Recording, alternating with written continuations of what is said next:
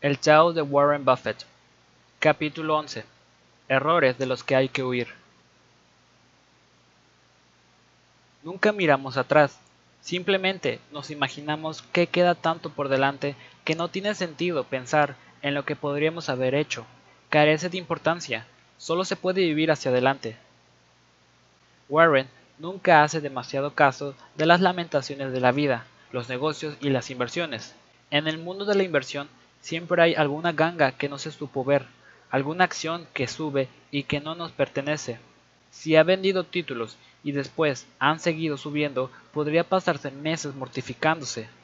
Si no los ha vendido y el precio se hunde, podría pasarse meses mortificándose y mortificando a los demás.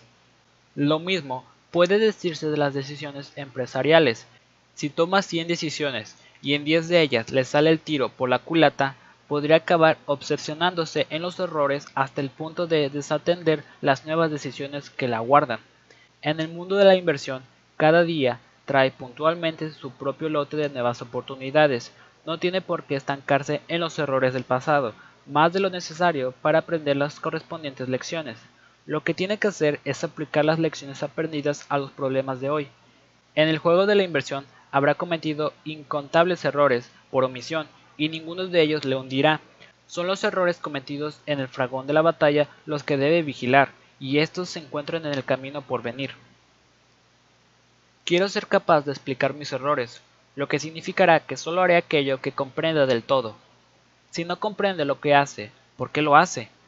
El enfoque correcto hacia los negocios no es el intuitivo, es una mezcla de racionalidad y temperamento adecuado. La ignorancia es el mejor de los estados a menos que seas inversor en cuyo caso pasa a ser una pesadilla. Si quiere ser capaz de explicar en qué se ha equivocado, necesita poder explicarse en qué ha acertado, y en primer lugar, por qué lo ha hecho. Necesita saber distinguir un buen negocio de uno malo y determinar si el precio de una empresa está por debajo o por encima de su valor. Si no puede, lo primero que debería hacer es buscar a alguien que pueda hacerlo por usted. De lo contrario, lo único que hará es lanzar los dados a un tablero en que las posibilidades siempre juegan en su contra. Si no se cometen fallos, no se pueden tomar decisiones. Hay personas que pueden tomar decisiones y personas que no. Los que pueden serán los guías y los otros les seguirán. Tomar decisiones es, en parte, equivocarse. Quien toma una docena de decisiones al día seguramente en algunas se equivocará, pero si te equivocas demasiadas veces dejas de ser el guía, ya que tus seguidores te buscan sustituto.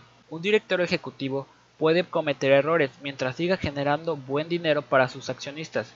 Lo importante es tomar la decisión para proceder a la siguiente. Si lo deja para más tarde, habrá decidido no decidirse, y si lo hace unas cuantas veces, los temas pendientes le llegarán al cuello.